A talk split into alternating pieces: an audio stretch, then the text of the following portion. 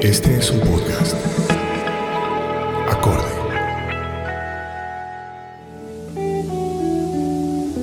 Padre, el río ya no es el río. Antes de que llegue el verano, esconda usted todo lo que encuentre vivo. ¿Qué le han hecho al bosque, padre, que no hay un árbol? ¿Con qué leña encenderemos el fuego? ¿Y en qué sombra nos cobijaremos si el bosque ya no es el bosque? Antes de que se haga oscuro, padre, guarde usted un poco de vida en la despensa, porque sin leña y sin peces tendremos que quemar la barca. Tendremos que arar sobre las ruinas y cerrar con muchas llaves la puerta de casa. Bienvenidos a Entre Casa. Hoy estamos con Filippo Devini. Filip nació en Cali el 9 de noviembre de 1958. Es un escritor que comenzó a publicar sus obras desde mediados de los años 90, cuando consiguió el Premio Nacional de Novela con una novela que se llamó Metatron. Desde ese momento, es decir, desde hace 25 años, se ha mantenido activo publicando novelas, eh, libros de poesía, que es una faceta menos conocida o menos masiva de su literatura, pero ha desempeñado oficios muy diversos. Y en esta entrecasa, como lo hemos hecho ya con muchos escritores, la idea es comenzar con la propia vida de quienes escriben. Filip, bienvenido a Entrecasa. Hola, Juan David, muchas gracias por la invitación. Con mucho gusto estoy acá. Felipe, comenzamos con Serrat y me gusta preguntarle a nuestros invitados qué te sugiere y qué te evoca esta canción. Sí, es una canción conmovedora y que le toca o me toca a mí las fibras más profundas porque es casi que una elegía al río, a los ríos, a los ríos contaminados, a los ríos desecados. Eh, y hoy día en nuestro país estamos viendo cómo a los ríos se les quiere asesinar, se les quiere cortar su flujo, ya sea de una manera física como con las represas que están sucediendo en, el caso del río Cauca, pero también con una forma muy atroz de terminarlos o exterminarlos y es contaminándolos con arrojando cadáveres, que es una algo pavoroso. La canción de Serrat se llama Padre y Serrat evidentemente para los colombianos y para la gente que supera, yo creo, los 35, 40 años, eh, los que están justo por ahí escucharían a sus padres oyendo a Serrat y los que son mayores crecieron oyendo a Serrat. ¿Quién era tu padre, Filip? ¿Cómo fue tu infancia en Cali, en la Cali de los 60? Ese apellido Podevin, no sé si lo pronunciamos bien, sí, sí. o Podevan, no sé si es también. correcto, pero ¿por qué no, no me hablas un poco de tus antepasados, de tus ancestros, de ese apellido extranjero, de ese padre y de esa madre que, que te hicieron crecer en, Cali. Claro, em, efectivamente nací en Cali. Mi apellido es de ancestro alsaciano. Mi abuelo proviene de esa región bicultural entre Francia y Alemania, que son las tres provincias del Sarre, Alsacia y Lorena. Y el abuelo, mm, cuando tenía apenas 22 años, en el año 23, 24, llegó a Colombia huyendo de la pobreza y la miseria que asolaba a Alemania después de la Primera Guerra, la República de Weimar. Y él tenía un espíritu netamente aventurero, explorador.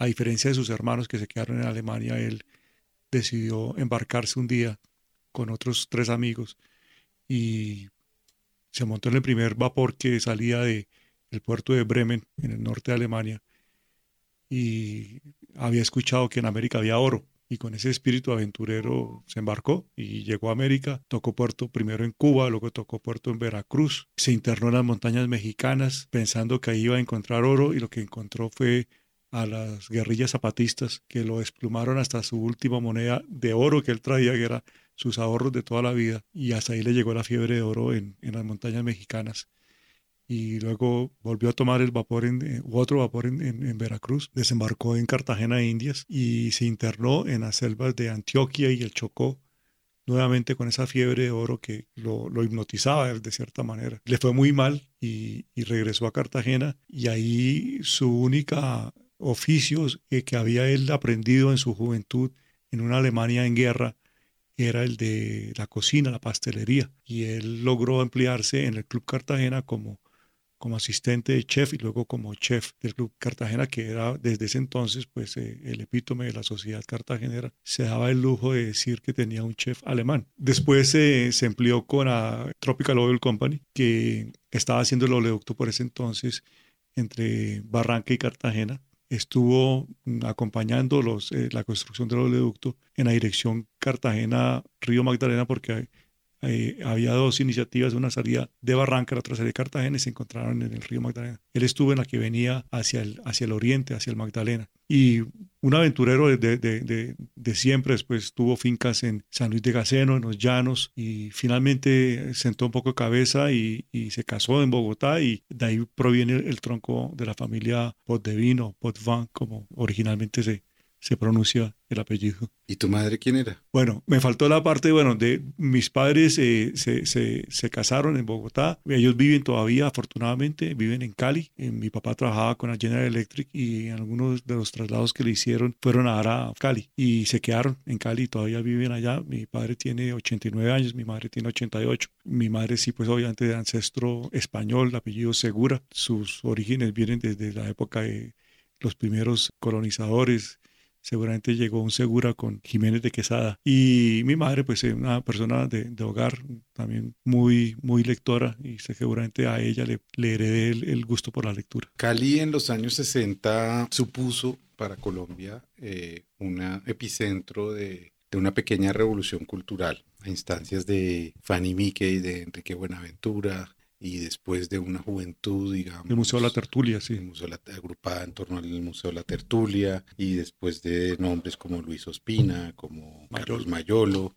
y un poco después, obviamente, con el gran escritor caleño eh, Andrés Caicedo, que de alguna manera pondría en el centro de, de muchas preocupaciones y de muchas inquietudes a la juventud de mediados de los 70 en el radar. Esa ciudad, pero también evidentemente su cercanía con un puerto como Buenaventura hizo que por ese puerto llegara la gran música del Caribe, la salsa, que se convirtiera en una ciudad bastante cosmopolita, que se proyectara cine. Y es en esa ciudad donde tú de alguna manera creces, te crías o por lo menos se transcurre tu infancia. Evidentemente eres, más, eres menor que toda esta generación que estoy hablando, naciste en el año 58, o sea que eras un niño cuando todo esto empezaba a pasar. Pero, ¿qué significó o qué significa para tu educación eh, una ciudad como Cali? ¿En qué colegio estudiaste? ¿Cómo fue tu, tu adolescencia, tu infancia y tu adolescencia en, en Cali? Sí, pues es era imposible no estar marcado por esas influencias que tú acabas de, mencionar, Juan David, de, la salsa, del arte, del cine, de la literatura. Yo estudié en un colegio bicultural en Cali, el Colegio Bolívar,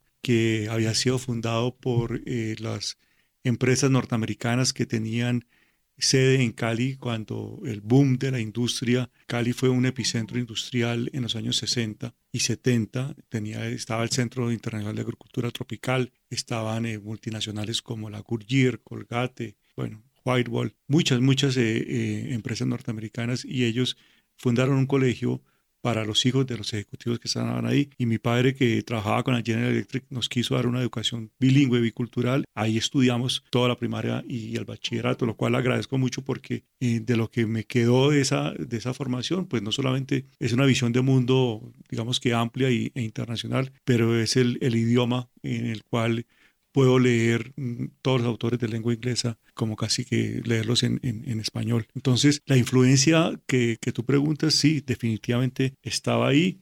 Yo recuerdo eh, salir a comprar la primera edición de Que viva la música, Andrés Caicedo. Eh, fue muy impactante porque, pues, bueno, yo no, no sabía de, la, de, de, la, existencia de él, pero un día abro el periódico, tendría yo la edad que tú dices, 16, 17 años, y, veo de la noticia de la muerte de un escritor caleño, cineasta además, Andrés Caicedo, y, dice el libro de él que va a publicar Colcultura sale esta semana. O sea, él se suicida cuatro días antes de la publicación del libro. A recibir, sí. Alcanzó a recibir el, sí. el primer ejemplar de claro. Entonces yo salgo, lo, lo compro, lo leo, eh, veo que es un libro de Cali, sobre Cali, sobre la cultura, sobre la llegada de, de la salsa a Cali, porque hay gente que piensa que la salsa llegó a Cali mucho antes. No, la, la, salsa llega a Cali en el año 66, 67, cuando van por primera vez Richie Ray y Bobby Cruz a tocar en las casetas de la feria de Cali y ahí donde se prende la mecha pues, de la salsa. Lo que se escuchaba era eh, las orquestas tropicales, las orquestas venezolanas, las orquestas colombianas, Lucho Bermúdez, Renato Capriles, eh, Lavillos Caracas Boy, los melódicos, los graduados. Esa era la música que, que se escuchaban. Que llamaba Andrés Caicedo el sonido paisa. El sonido paisa, sí. Después viene el, el, el boom de, de, la salsa. Y, pero también yo crecí yendo al Museo de la Tertulia, conociendo la obra de los artistas bayunos, eh, Omar Rayo, Pedro Alcántara, toda esa playa de, María La Paz, Jaramillo, todos estos artistas eh, los vi eh, en la medida que iba creciendo viendo su obra. También recuerdo con, con mucho cariño que cuando yo tenía 16 años no había salido bachillerato, un día me presenté a, la Universidad del Valle porque sabía que ahí estaba dando clases eh, Gustavo Álvarez Gardiazabal, yo lo leía en sus columnas del País de Cali y le toqué la puerta del salón y me presenté y le dije, yo soy Filipo Devine, no, estoy en quinto bachillerato, pero quiero estar de asistente de sus clases de, de, aquí a la universidad. Me dijo, siga, siéntese y, me recibió durante dos semestres y fue muy bonito porque estaba dictando un seminario sobre Héctor Rojas de Erazo. Entonces leí ahí con él y con sus alumnos de literatura en eh, Respirando el Verano y en noviembre llega el arzobispo. Ni siquiera había salido todavía Celia Sepudri. Fue como una, también una primera iniciación en la literatura y en una lo que era una clase de literatura. Bueno, antes de, pasar a su época como estudiante universitario y seguramente en donde empieza la formación de ese sustrato como escritor, vamos a oír una canción de, pues, de esa época, un poco anterior de los años 60. Esto es Ocaritas de Cat Stevens, hoy conocido como Yusuf Islam.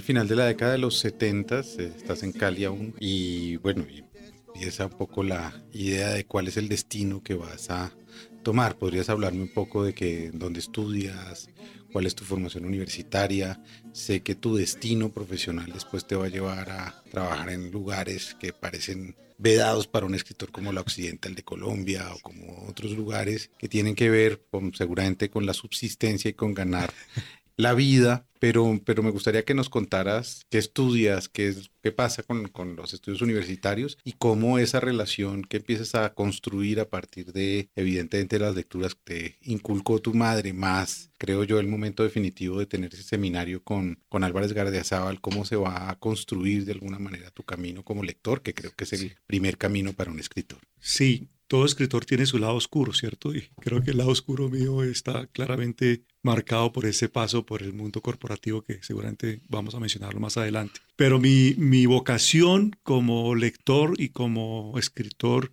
nace muy temprano, muy, muy temprano, cuando en mi casa precisamente mi, mi madre se afilia al circo de lectores que estaba llegando por esa época al país y llegaba a la revista y yo comencé a pedir libros. Y uno de los primeros libros que pedí fue precisamente Conversación en la Catedral de, de Vargas Llosa. Yo tenía 15 años, lo leí y creo que ese libro me marcó profundamente porque dije, yo no sabía que eso se podía hacer en la literatura. Pues una novela muy ambiciosa. Una novela tremendamente ambiciosa, con esos diálogos simultáneos, polifónicos, entrecruzados de los personajes, eh, también un retrato de la del Perú aprista de la época de la dictadura del año 50. Y de ahí, esa fue la primera obra, y de pronto encuentro algo que, que identifico rápidamente, que es el boom, el boom de, de latinoamericano, y me abro totalmente a él en los últimos años de bachillerato, lo que hoy día se llama décimo y once, y descubro pues eh, a Cortázar, descubro a Vargas Llosa, por supuesto,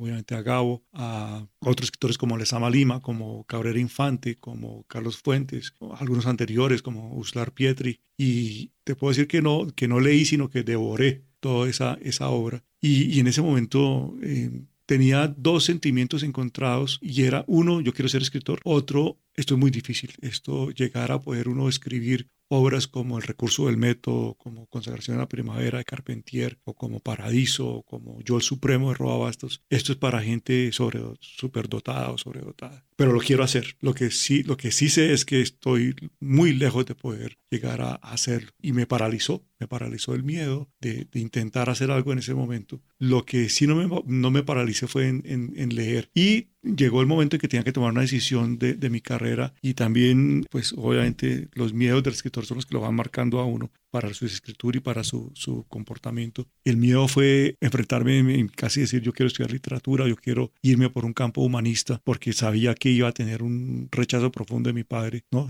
Casi que hubiera escrito también una carta al padre clamándole o, reclamándole pues esas imposiciones y era la imposición, el mandato, la creencia es usted tiene que estudiar algo que le dé plata, porque cuidadito va a estudiar algo que como literatura que usted no va a poder vivir de eso. Entonces busqué un camino intermedio y encontré que, que el derecho era como lo menos iconoclasta, pues lo menos agresivo para poder pedir una, una financiación de una educación y estudié Derecho. Y en la, en la, Universidad de San Buenaventura en Cali. En Cali había dos universidades para estudiar Derecho, la Santiago de Cali y la San Buenaventura. Por alguna razón terminé en la San Buenaventura y, y ahí me gradué. Y, y luego eh, inició en, Cali mi, mi, mi, mi, carrera, pues tú lo dijiste, de subsistencia, de sobrevivencia, y, comienzo a, trabajar en, en, en, el sector corporativo, en el sector eh, financiero inicialmente, trabajé con el Banco Occidente en Cali, luego se da un traslado laboral hacia la ciudad de Bogotá y de ahí ya nunca más regreso a vivir a, a Cali. ¿Cómo es, ¿Cómo es la llegada a Bogotá. Me gustaría que hicieras memoria, evidentemente ya habías venido, pero hay una hay un choque, me imagino yo, y, y, hay una especie de verdad en la literatura colombiana que habría que insistir más, y es que la literatura colombiana finalmente, la gran literatura colombiana, es literatura provinciana, no es literatura del centro del país. El grueso de la literatura es gente que ha venido de otros, de otros lugares y que ha tenido un choque con esta ciudad, pero sí me gustaría que nos contaras cómo fue ese choque de llegar a, Bogotá, pero si les parece, antes oímos un poquito de, em, este pequeño poema de, de 20 poemas de amor y una canción desesperada de Pablo Neruda. Puedo escribir los versos más tristes esta noche. Escribir, por ejemplo, la noche está estrellada y tiritan azules los astros a lo lejos. El viento de la noche gira en el cielo y canta. Puedo escribir los versos más tristes esta noche. Te preguntaba por tu llegada a Bogotá y puse un poema muy intencionalmente porque yo me imagino que la poesía es la gran compañera de un lector que le ha tocado decidirse por un camino profesional que no es el que quería. Y me gustaría que me hablaras de esa llegada a Bogotá. Sí, eh, claro, tú utilizaste dos palabras que representan de manera muy exacta esa llegada a Bogotá. Uno es el aspecto de provincia, de venir de provincia, y el otro es el aspecto del choque choque cultural. Yo supe lo que era la provincia cuando llegué a Bogotá, porque si bien mi mundo era, el, era Cali, era Valle y era ese ambiente culturalmente rico hasta donde yo lo podía eh, imaginar, cuando llego a Bogotá descubro tres cosas. Descubro las galerías de arte, descubro las librerías y descubro los almacenes de discos. No que en Cali no hubiera nada de eso, obviamente había una o dos librerías, uno o dos almacenes de discos donde se puede conseguir lo que uno estuviera buscando. Y había dos o tres galerías de arte, entre ellas obviamente el Museo de la Tertulia. O el museo también el Museo Rayo en Roldanillo, que ya se había y al cual iba con frecuencia. Eh, pero llego a Bogotá y, el choque, como tú mismo lo, planteas, fue asomarme a, esa, a ese mundo de una cultura riquísima, ir a la Buchholz, ir en el centro de Navina Jiménez, ir a la librería central, ir a la librería del lago, en lo que era antiguamente el centro comercial del lago. Era una, una fortuna, era como entrar a un, a un paraíso de, de, acceder a una cantidad de libros que de, otra manera era imposible llegar a ellos. Recorrer las galerías del centro, del norte, era, era todo un placer. Entonces ahí fue cuando me di cuenta lo que era venir de provincia y llegar a la capital y poderme dejar empapar de todo ese, de todo ese cosmopolitanismo, si se puede decir, de yo llego a votar en el año 85. Un año muy difícil para Colombia, un año en el que se sucede la tragedia de Armero, la toma del Palacio de Justicia, o sea, una convulsión muy brutal. Yo llego en junio y, en noviembre pues está la tragedia de Armero y está lo del Palacio de Justicia que tú citas. Y está la ciudad en ese momento también viviendo una transformación muy profunda, ¿sí? Los edificios todavía no estaban uniformados con el estilo de arquitectura de Salmona, ¿no? de, la, de fachaleta de ladrillo. y todavía estaban los cines de barrio, estaban comenzando a terminarse. Unicentro llevaba apenas nueve, diez años de haber sido inaugurado. Bogotá se estaba como sacudiendo esa, esa antigua piel de serpiente que, que le estaba quedando pequeña y comienza a volverse seguramente en muchos casos para mal en una urbe despersonalizada, en una urbe salvaje, en gran parte como, como lo soy. Pero yo alcancé a, a disfrutar de esa Bogotá que todavía era un poco provincial, también si se puede decir, o, bastante sencilla. El tráfico era absurdamente delicioso, no era el caos que, hoy día tenemos. era una Bogotá bastante, bastante agradable, era muy agradable vivir en Bogotá en esos años 80. Antes de seguir con la literatura, me gustaría preguntarte por tu relación con la música. En Entre Casa les pedimos a nuestros invitados que nos envíen un listado de canciones que les interese, que les guste, que hayan marcado sus derroteros, que les activen su memoria, sus emociones. Tú nos mandaste bastantes poemas, porque creo que para ti la poesía es música, porque creo que esencialmente hay algo que ha tenido que ver intrínsecamente contigo y con tu obra, y es la poesía. Y me gustaría que me hablaras de tu relación con la música y con la poesía con la poesía en lengua inglesa. Tú eres un lector muy voraz y muy, además, muy enterado y muy culto con los grandes poetas ingleses, con las grandes canciones ingleses, evidentemente con, con Blake a la cabeza. Y antes de, de que me contestes, me gustaría que escucháramos un fragmento de esto de, de William Blake. The modest rose puts forth a thorn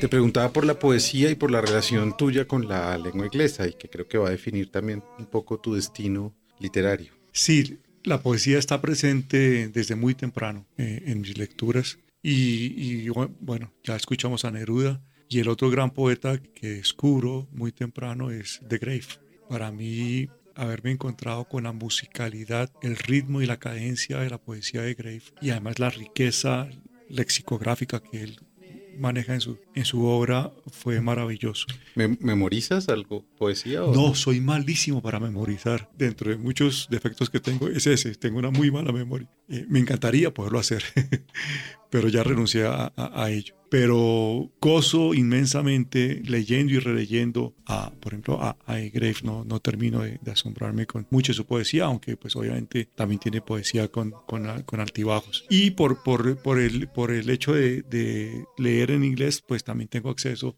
desde muy temprano a, a la poesía inglesa de Blake, que es lo que me llama la atención, o me llama la atención desde muy temprano, es esa, ese ser polifacético, ¿no? Porque él no solamente es poeta, sino que es artista, él pinta acuarelas y además es místico. Entonces, en él confluyen esa, ese misticismo cristiano, ese manejo de la poesía. Es filósofo porque en su poesía también tiene una cantidad de aforismos, por ejemplo, en el matrimonio, el cielo y el infierno, pues son proverbios, casi que son proverbios que parecen en algún aspecto bíblicos y maneja muy bien, muy bien el arte también. Entonces, sí, aparecen muchos, muchos poetas. También, eh, obviamente, en el colegio leíamos los sonetos de, Shakespeare. En esa época sí trataba de, memorizar algún soneto que decía Come and be my lover. Y yo se lo recitaba a una, a una muchacha que me, gustaba mucho. y, y, era como mi, mi amor secreto. Pero eh, volviendo a los años 80, ahí estabas, y si no me corriges, un poco perdido en, en otro mundo, en un mundo que además creo yo le va a costar, aparte de tu generación, también cierta no, no sé si llamarla marginalidad, pero de alguna manera la construcción de su obra ocurrió en los márgenes a donde estaba, digamos, las tertulias literarias o los, porque tú eras evidentemente frecuentador de librerías y de, y eras un melómano y eras un lector y eras, pero eras también alguien, un ejecutivo. ¿Por qué no me hablas de esa contradicción que tienes que vivir varios años y cómo empiezas también, me imagino yo, a, escribir secretamente y a emprender lo que será tu destino literario con la, primero la premiación o la, el envío de, de Metatron, tu novela de 1993, em, que me imagino yo se escribió muchos años antes o porque es una novela muy compleja, muy ambiciosa, y esa suerte de contradicción con tu vida diaria, de, ir a una oficina, de tener que cumplir un rol, de... Juan David, yo, yo te digo que más que contradicción, si puedo ser muy brutal en la forma como decirlo, es casi que una esquizofrenia, porque mi, mi mente estaba totalmente escindida, mi ser en mundos totalmente antagónicos, ¿sí? Nada más lejano, nada más distinto que el mundo cultural literario, intelectual, humanista, que el mundo frío, racional, despiadado, utilitarista del mundo corporativo. Entonces era, era vivir en, en esa esquizofrenia permanentemente, pero con, un, con una íntima convicción, una íntima sabiduría y era yo estoy acá porque tengo que estar acá en, el mundo, en ese mundo corporativo, porque necesito, porque además estaba creando ya una familia, me había casado y, necesitaba pues proveerle de, unos medios de subsistencia dignos, acordes con, con mis expectativas y, y lo que yo quería para mi familia. Pero yo en ningún momento dejé de leer y en ningún momento dejé de acariciar la idea de algún día sentarme a escribir. Hasta mis 32 años yo no había escrito salvo por allá un intento de, uno o dos cuentos y poesías pues eh, ingenuas de, de en, la juventud. No había escrito nada. Llega un momento en que, en que me sacudo, me sacude la vida y, y me confronta de una manera muy bonita eh, porque, porque no fue un accidente, no fue una enfermedad, sino fue una toma de conciencia. Fue una toma de conciencia. Yo estaba viviendo ya en Cartagena, ya había pasado por el mundo financiero, había pasado por el mundo petrolero, ahora estaba en el mundo petroquímico, en una compañía eh, en la zona industrial de Mamonal, en Cartagena. Me había casado en el año 88, en el 89 nos trasladan a mi señora y a mí, o a mí, y obviamente mi señora me sigue a Cartagena. Y estando en Cartagena, esto es una anécdota que he contado varias veces en, en distintos lugares porque, porque es el momento de toma conciencia, es el momento del despertar, donde digo, algo tiene que suceder. Me asomo un día por la mañana a, la ventana de mi apartamento que miraba por allá muy lejos el, la bahía de Cartagena, el mar Caribe, y me hago la pregunta, ¿no? La, la pregunta es una, pregunta de esas cuestionadoras, esas, esas preguntas que son, que van al fondo del ser. Entré en un, en un diálogo conmigo mismo, ¿no? Y esa, esa otra voz, tal vez ayudada por esta esquizofrenia que digo yo de manera un poquito exagerada, esa otra voz me interroga a mí y dice, Philip, ¿tú te perdonarías algún día si llegas a tener 40 años, 50, 60, 70 años?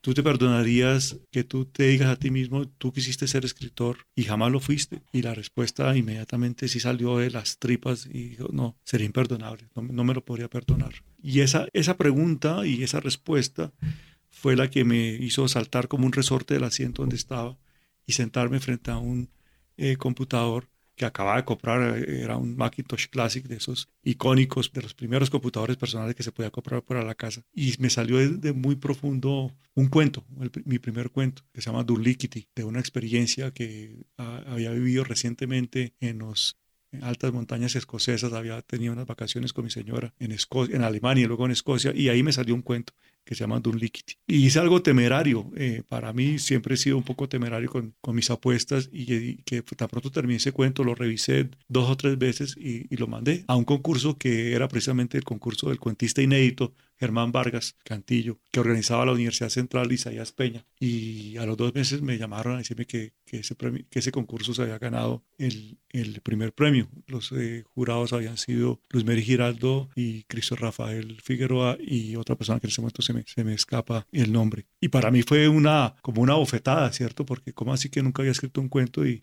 y lo presento el primer cuento a, a un a un concurso, si bien era eh, cuentista inédito, y, se gana el primer premio. Dije, el 80% de probabilidades que esto haya sido algo totalmente casual, coincidencia, fortuna. Entonces eh, yo necesitaba como creerme un poco más a mí mismo que, que podía haber una vocación realmente de escritor y escribió un segundo cuento eh, en el mismo año, estoy hablando del año 92, que fue Magister Ludi, inspirado sobre un amigo mío en Cali que era ajedrecista y con el cual casi que había sido mi mentor en, Cali, introduciéndome a, muchos temas de música, de poesía, de arte, de cultura, una persona que eh, marcó de manera muy, muy fuerte mi formación intelectual en Cali. Y hice un cuento sobre él y ya lo mandé a un segundo concurso que había en Medellín, que era el Carlos Castro Saavedra. Ya era un concurso con una remuneración. El primero era una medalla simbólica, un diploma, pero no más, ya en este concurso era algo, digamos que, que, abierto a todo tipo de escritores, y ese segundo cuento también gana el primer premio. Y luego en el mismo año, tentando la suerte y tentando al demonio, escribo un tercer cuento y lo mando a un tercer concurso que había en, en Ibagué, de un concurso de cuento erótico breve del periódico Prensa Nueva, y también ganó el premio. Entonces fue algo, pues, revelador eran tres cuentos lo que había escrito yo, era toda mi producción y cada uno ganó un, concurso. ¿Qué es Metatron, Felipe? Bueno, Metatron es, es eh, la novela que, como tú ya mencionaste, gana el, Premio Nacional de Novela en el año 94, después publicar en el 95. Y es una, una novela que toma el nombre de un arcángel que es el único arcángel que tiene la dignidad suficiente para sentarse al lado del trono de Yahvé por eso se llama Metatron. Metatronos es al lado del trono. Eh, entre todas las jerarquías de arcángeles, el único que tiene la posibilidad o el permiso de sentarse, porque los demás tienen que estar de pie, es Metatron. Pero eso es pues eh, la, razón, digamos, técnica del nombre. En realidad Metatron es una novela sobre la amistad de una, una pareja, de un pianista y de una abogada que descubren en una capilla cercana a Bogotá que hoy día la podemos eh, visitar también, que se llama la capilla de Sopó. Eh, en la novela se llama la capilla de Meusa, porque anteriormente fue una encomienda dominica que se llamaba Meusa, y donde en esa capilla reposan 12 arcángeles, eh, retratos de 12 arcángeles que mm, cuando yo los conocí mm, me generaron una cantidad de interrogantes que después me llevaron a escribir la novela. Esos interrogantes son, primero, son dos arcángeles cuando en la tradición bíblica cristiana católica solamente hay cuatro arcángeles mencionados en la Biblia, que son Rafael, Gabriel, Miguel y Uriel. Aquí hay otros ocho. Eh, ¿De dónde provienen esos otros ocho, eh, arcángeles? Provienen de la Cábala. ¿Cómo así que, eh, y esos arcángeles fueron pintados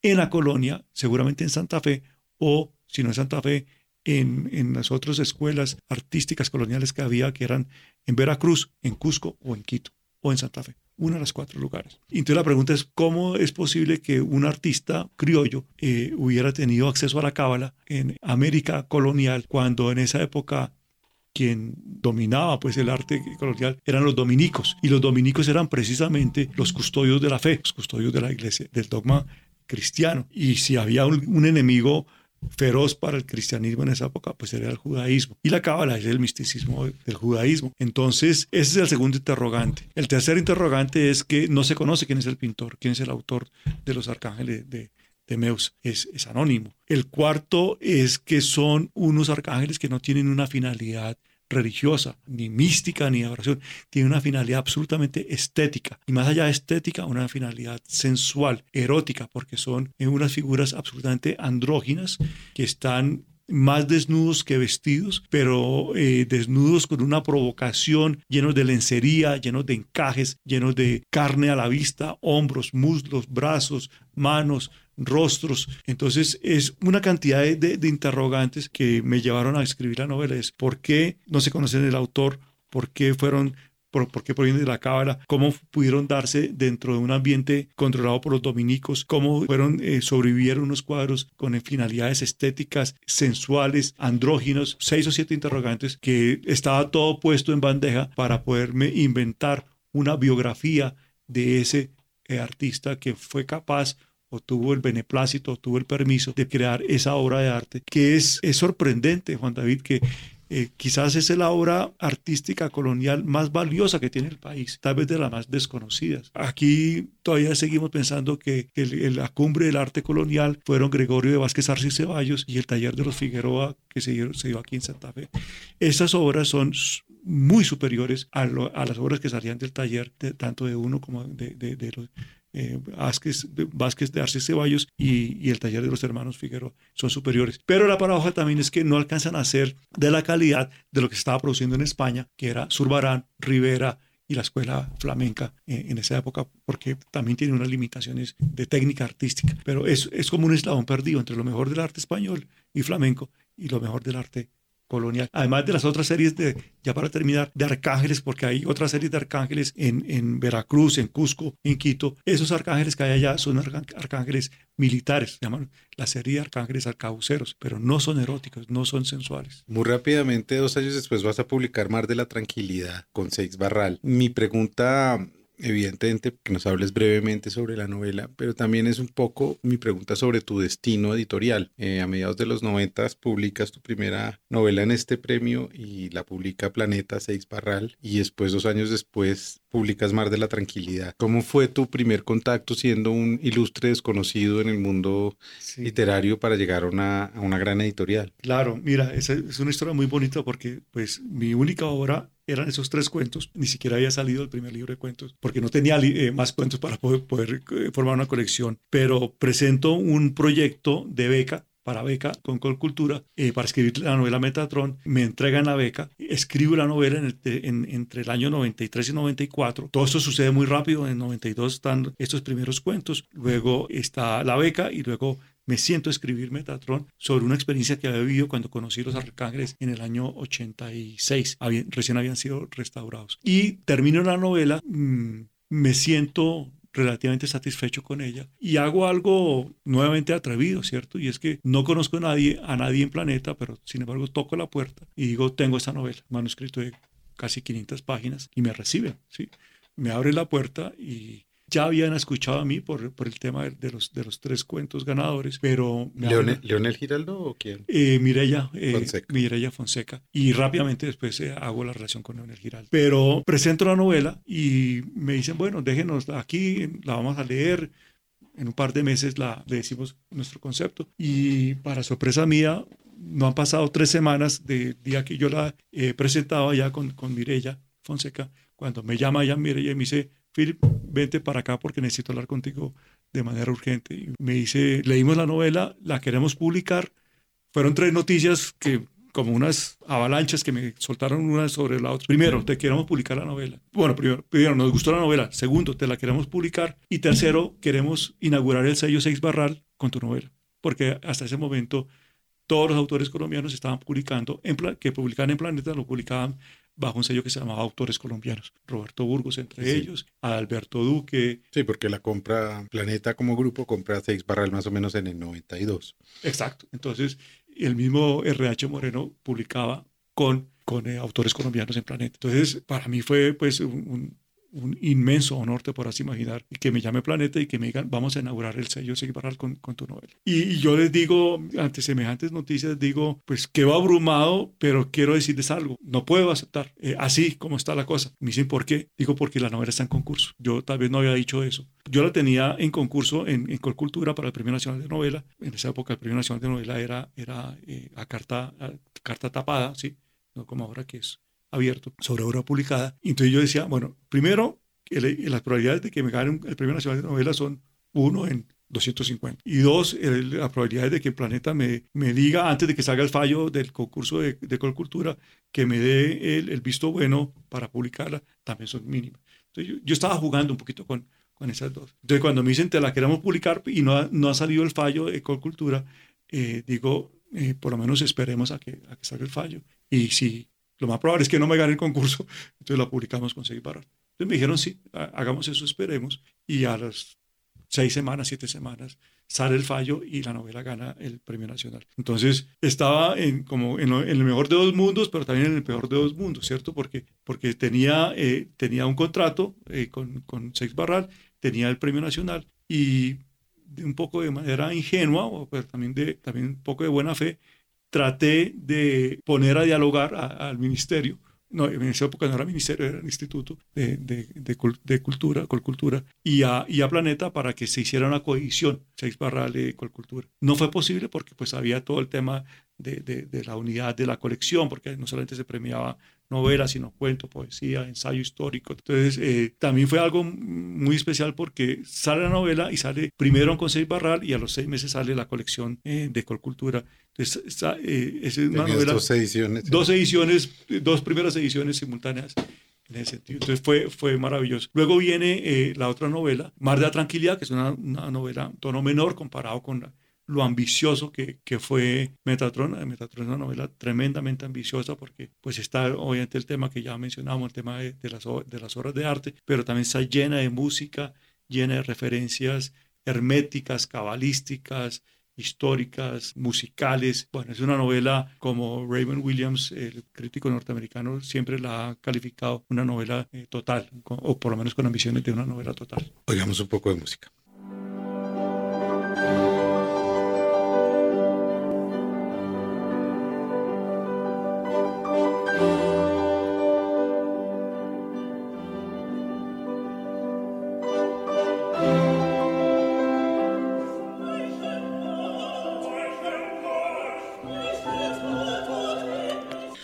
Orologium, Mestres de Circe, 25 haikus, Cánticos de Éxtasis son algunos de los poemarios que publicaría Filippo Tevin o en los años 90. Asimismo, Estragos de la Lujuria y sus remedios, cuentos de Seix Barral, en el año 96, es decir, durante esos cinco o seis años, Philip arma una obra bastante ambiciosa con dos libros de relatos, dos novelas, cuatro libros de poemas y desde ese momento de alguna manera empieza a ocupar un lugar en la literatura escrita en este país. Hay un par de novelas sobre las que me quisiera detener para ir llegando al final de este entre casa. Una de ellas La Otomana de 2005 y hay una novela en la que con la que terminaremos el programa de hoy, que acaba de aparecer este enero de 2019, que es La Sembradora de Cuerpos. Transitas esa década de los 90 escribiendo mucho, publicando, armando libros de poemas y llegas a los, a los 2000 y publicas esta novela que me gustaría que nos contaras un poco porque me parece que hay que redescubrirla de nuevo. ¿Qué es la, la otomana y por qué en tu obra una de las grandes preocupaciones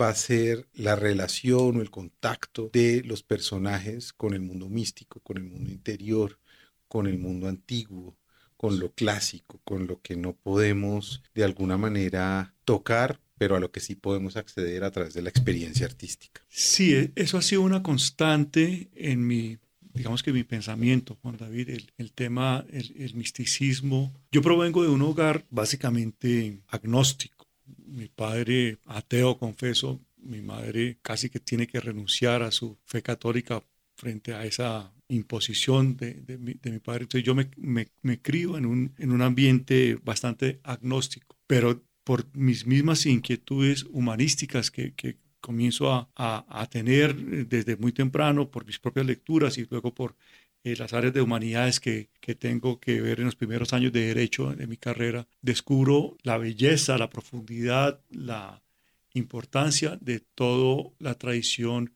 mística, hermética, secreta de las grandes culturas, de los grandes iniciados y, y no, y, ya no me, me, me, puedo separar de ellas y hoy día todavía siento que hay, en mi obra hay una, una conversación, un diálogo muy fluido entre lo sobrenatural, lo secreto, lo arcano, lo místico. Y, obviamente Metatron también eh, es una evidencia de eso. Y fíjate que hay una obra también muy importante en mi formación y es La llama doble de Octavio Paz. Esa, es una obra bellísima, importantísima. Eh, inclusive creo que Octavio Paz tiene momentos más, iluminados en su ensayística que en su poesía, siendo también un gran poeta. Pero La llama doble de Octavio Paz es, eh, es, es ese ensayo donde él propone algo que ya lo hace la filosofía o el pensamiento tántrico, que es el acceso a la divinidad a través de la sexualidad, del acto amatorio, que es algo que para el cristianismo es absolutamente antitético, porque todo lo que es eh, el acto sexual en el cristianismo está cargado de, de la culpa, la culpabilidad. En el oriente, en esa versión tántrica, hay una confluencia, lo cual quiere decir que también para mí eh, todo el tema erótico, sensual, del placer, de, del, casi que también en sus extremos del hedonismo, son muy importantes en toda mi obra. Y encuentro en, después del ensayo que hago de una novela zen, porque Mar de la Tranquilidad tuvo la pretensión de ser una novela de filosofía zen, budista. Luego, en mi tercera novela, intento explorar eh, la posibilidad de hacer una novela erótica. Para mí, la novela erótica de mi obra, de, las que tengo escritas, es, es La Otomana. Pero es una novela eh, erótica donde se exploran los límites del placer, pero también con una profunda eh, arraigo con todo el tema de, lo, de, la antigüedad y de los personajes que trataban de anticipar el futuro eh, o adivinar el futuro, los, eh, los anacoretas, los eh, demiurgos, los adivinos, los profetas, etc. Había muchas formas de adivinar el futuro. Entonces, de alguna forma extraña, hay una confluencia ahí entre erotismo y, profecías que, hay en, esa, en esa novela. Y, y, eso mm, de alguna manera va a seguir apareciendo y vuelve a aparecer nuevamente en la última novela que tú has mencionado, La Sembradora de Cuerpos, que acaba de salir eh, publicada por, por Seis Barral y donde también valga la pena mencionar, regreso después de casi 15 años a, a, casa, que es el, el sello donde primero publiqué mis, mis primeras tres novelas y un libro de cuentos que es Seis Barral. En ese interregno vas a publicar libros como En esta borrasca formidable, Palabrero, y adentro también es solicitación en confesión, los estragos de la lujuria, los juegos del retorno y algunas otras obras, además vas a seguir traduciendo. Y antes de sentarnos en el sillón por última vez a hablar de la sembradora de cuerpos, me gustaría que me contaras qué pasó en ese momento. Publicas La Automana, seguiste en el mundo, digamos, para ganarte la vida eh, corporativo, qué fue de ti, qué, qué ha pasado desde que dejamos suspendido un poco esta decisión de los 32 o 33 años, en donde dices, bueno, este es mi camino y ya lo hemos hablado en, este, en esta suerte de elipsis que hicimos, hablamos fue de tu obra, pero ¿qué pasó con tu vida en ese, en ese, elipsis? Em, digamos que es una, es, una, es una vida con, una, con unas contradicciones muy profundas, porque esa, esa vida que, que no era mi, mi, mi, vida deseada o ambicionada, que era la vida corporativa, me comienza a, a generar unos, unos réditos importantes, unos reconocimientos y comenzó a, tener unos nombramientos, eh, digamos que importantes en ese, en ese contexto. Llegó a tener cargos de mucha influencia y mucha importancia de, ser vicepresidente de, gestión humana, recursos humanos de distintas empresas, trabajar en empresas de primer nivel, eh, nacional, internacional, de tener una exposición internacional también. Y obviamente eso, eso, eso seduce, eso atrapa, eso embeleza por todo lo que hay alrededor de, de eso. Y de alguna manera eso también acompañado por la poca recepción que tuvo la tercera novela, que es La Otomana. Hubo ahí una serie de, situaciones un poco infortunadas con, con, la misma editorial. Tuvimos, digamos, un disgusto que nos cuesta la relación y la mala recepción. Entonces yo entro, digamos, en una crisis creativa, me alejo un poco de, la creación literaria, no de la literatura. Entonces, entre el año 99, 2000, 2001, me dedico a hacer traducciones, incursiono en una pequeña aventura editorial. Entonces traduzco a Fernando Pessoa, traduzco a Giovanni Piccola Mirandola, traduzco a Alice Meinel, traduzco a Pitágoras de Samos y publico un libro de poesía también que se llama Saltos del acantilado. Entonces, a la parte que estoy en esa línea ascendente de mi carrera corporativa, dejo de la, la parte creativa y me dedico más a la traducción, a la poesía. Pero mm, de todas maneras, en ese interregno estoy escribiendo de manera muy intermitente lo que va a ser mi cuarta novela, que tiene que pasar casi que nueve años hasta el 2014. Eh, la Otomana sale en 2005, en el 2014 logro publicar con ediciones de trabajo en esta borrasca formidable, que también es nuevamente una novela ambiciosa, histórica, pero ya en una época totalmente diferente para mí. Es una novela de lo que inaugura para mí una época de mucho más conciencia social de lo que está sucediendo en el país, de lo que ha sucedido en el país, de cómo se ha querido siempre cambiar la historia. Es una novela también sobre la memoria y sobre el olvido, muy distinta a lo que ha escrito hasta, hasta ese momento.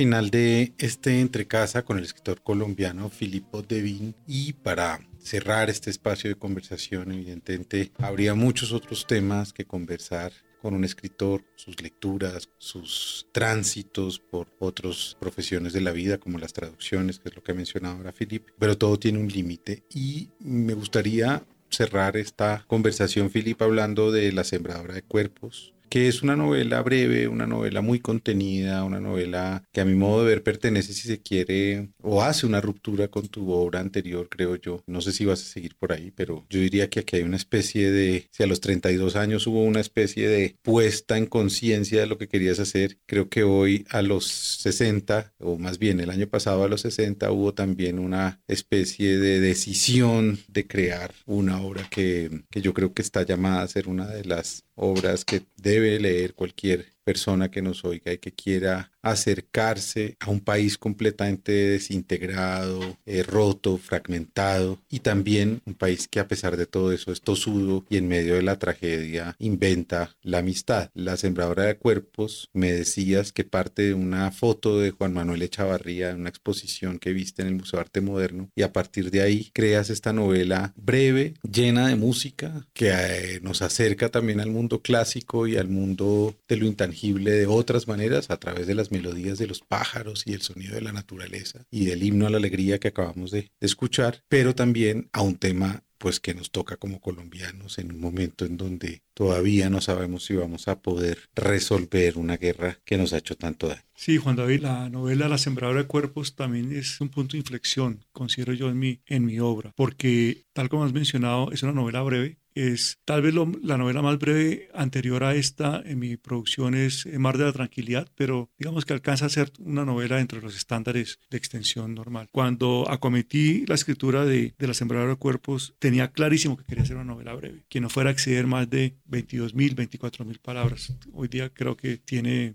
20.500, algo así, que es el estándar de una novela breve como puede ser El viejo y el mar o El coronel no tiene quien escriba, eh, Muerte en Venecia, por solamente citar tres grandes novelas breves de, de los últimos 100 años. Es un punto de quiebre porque paso, digamos que del desbordamiento, de la desmesura que puede haber en, un Metatrón, en una borrasca formidable, en el mismo Palabrero, que son novelas ambiciosas, novelas casi que totales, a esta novela que tú dijiste, una palabra que me gusta mucho, una novela muy contenida, una novela que cuida pues la forma, cuida el lenguaje o intenta cuidarlo y también trata de poner en juxtaposición esos contrastes que hay en nuestro país. Por una parte, nuestro conflicto. ¿sí? Yo hoy día me siento incapaz de generar una obra literaria que no eh, refleje, que no sea de alguna manera un espejo de nuestra época, de nuestro país, de nuestra situación eh, no podemos mirar a un lado y ignorar eso. Mis primeras obras son muy inclinadas a la parte estética, como Metatron, como La Otomana. Hoy día mi obra es mucho más comprometida socialmente, políticamente, si se quiere, en ese sentido.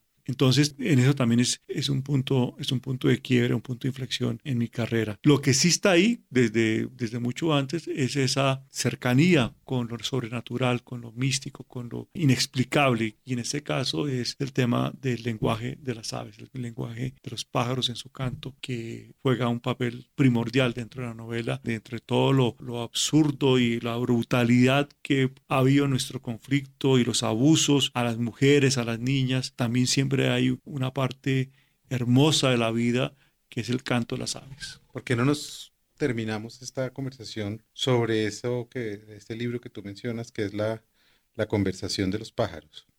Sí, eh, hay, un, hay un libro de la tradición sufí, mística del, del Islam, que es la conferencia de los pájaros. Es un poema de 12.000 versos de un poeta sufí que en ese momento se me escapa el nombre, pero es, un, es, una, es una alegoría de la búsqueda del ser humano, de su propia alma. Y él eh, lo, lo, que hace es que en vez de, de poner a una cantidad de personas a, a, dialogar sobre lo que es esa búsqueda mística, pone a los pájaros a dialogar entre ellos de una manera maravillosa. Y es un poema casi que la extensión de una Ilíada, una Odisea, tiene más de 12.000 versos. Y me marcó también muchísimo, lo leí con una un deleite profundo, pero también leí obras como Altazor de Huidobro y me encantó encontrarme al final ese, el canto séptimo, de los más difíciles de leer y más incomprendidos de la obra de Huidobro porque es una transcripción onomatopéyica casi que del canto de los pájaros. Pues ese poeta es Ferit Id Inatar y con eh, esa mención, Philip, te damos las gracias por venir a a esta casa que va a ser siempre la tuya. Gracias. Muchísimas gracias por la invitación. Ha sido un placer.